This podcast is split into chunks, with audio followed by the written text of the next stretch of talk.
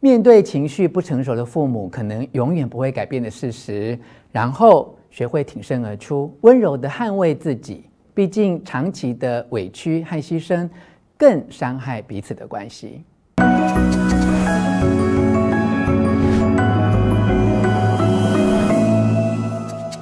我是吴若权，欢迎来到幸福书房。邀请还没有订阅的书友按下订阅的按钮或者小铃铛，免费订阅我的频道。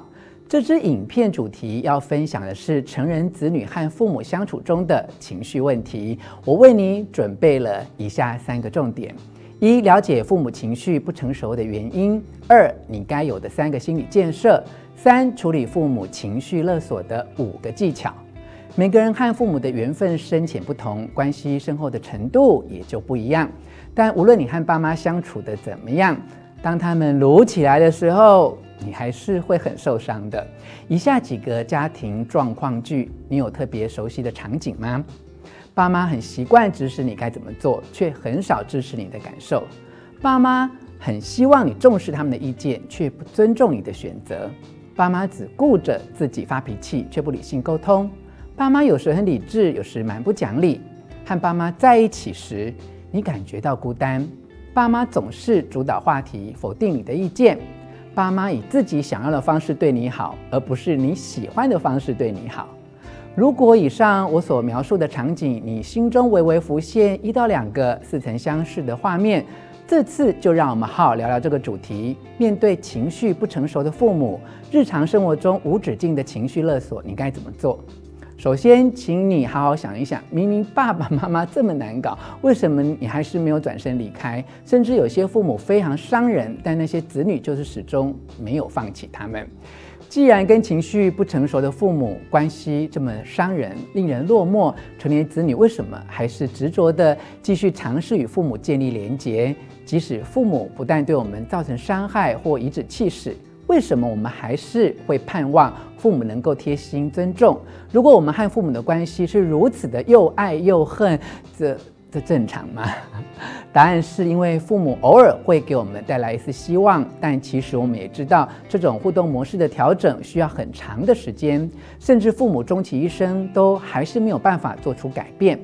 所以，我们要学习面对情绪不成熟的父母可能永远不会改变的事实，然后学会挺身而出，温柔地捍卫自己。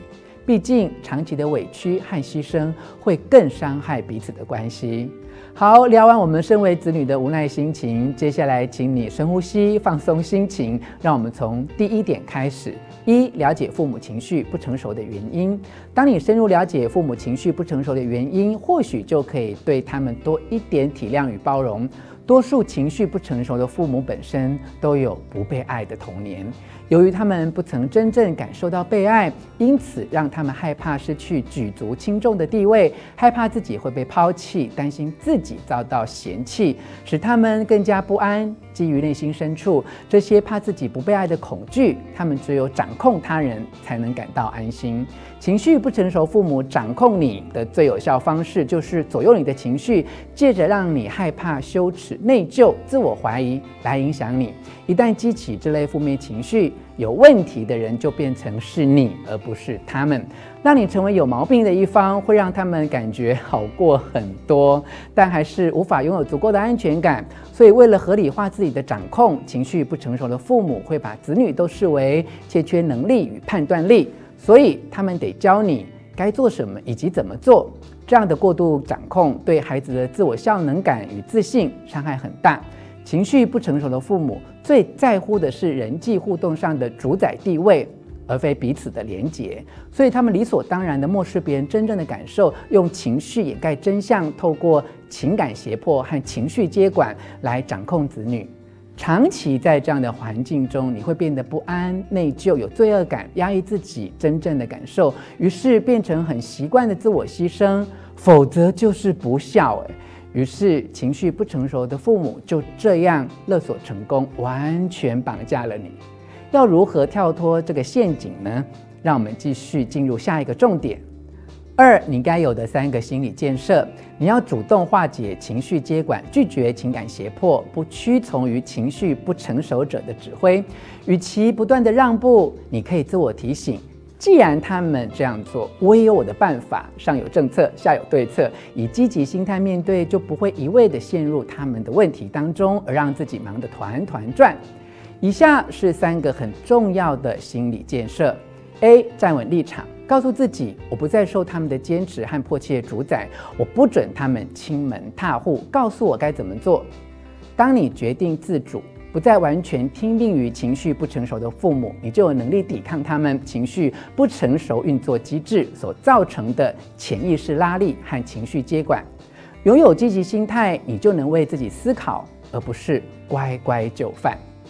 B 提出质疑。当你有情绪不成熟父母，你可能因此相信某些人确实比其他人重要。以许多家庭为例，当情绪不成熟父母一进门，立刻成为一切的中心，变成每个家庭成员关注的焦点。如果父母当下的情绪不对劲，谁都别想好好做其他事。情绪不成熟父母的地位非凡，因为所有人都竭尽所能不去惹毛他们。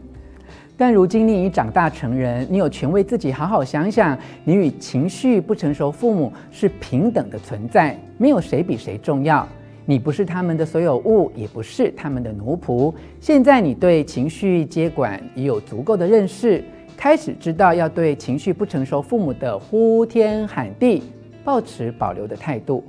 你要了解，他们实在无权掌控你，他们并没有比你重要。你当下要考虑到的是。父母和你自己，你的人生不能只有他们，你还有你自己。C 划清界限，你要学会评估事实状况，设定自己的底线。这不是要你学会自私，而是教你学会自保。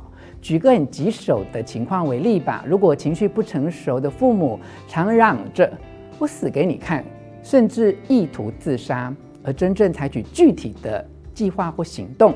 你应该打电话给警方，或向相关医疗或社会服务单位求助，而不是独自承担自杀威胁，是最恐怖的情绪接管。所以你不能让自己成为他们求生的唯一救星。你要把这种情形看成人质危机。有的人生命危在旦夕，别想试着靠自己解决。你应该打电话给执法单位和寻求专家协助。哦，讲到这里，真的要深呼吸一口气呢。接下来，让我们看看自己该怎么做，一起进入下一个重点。三、处理父母情绪勒索的五个技巧，要有效应付情绪不成熟父母，不接受他们的情绪接管。你可以这么做：一、离开拯救者的角色。过度承担也是一种相互依赖症。当你使劲地以洪荒之力满足父母大大小小合理与不合理的命令，以求被爱和被重视，结果是你把大部分的人生都花在他们身上了。二、避免正面交锋。不正面交锋是闪开情绪不成熟父母企图迫使你遂其所愿的一种艺术。当父母对你苦苦相逼，侧面闪躲会比直接拒绝更为有效。例如，父母批判你没有做好，你就带着诚恳的微笑说：“真抱歉，我知道我让你们失望了。”但你一定要真诚哦，否则会变成操弄，你就变成跟他们是一样的人。三，由你主导话题，和不成熟父母交谈，你要尝试引导开展更深度的话题，以好奇和开放的问句，让他们愿意说更多，思考更宽阔。例如是什么样的经验让你有那样的感觉呢？嗯，如果是另一个观点，你觉得怎样？而不是被他们抓着走哦。四，给自己喘息的空间，保持情绪的距离，节制相处的时间，拒绝恼人的话题，安排自己的退路，这些都是可以设定界限的具体作为，让爸妈知道你很有意愿，但已经力不从心。适时以及适度的抽离，将有助于彼此长久的关系。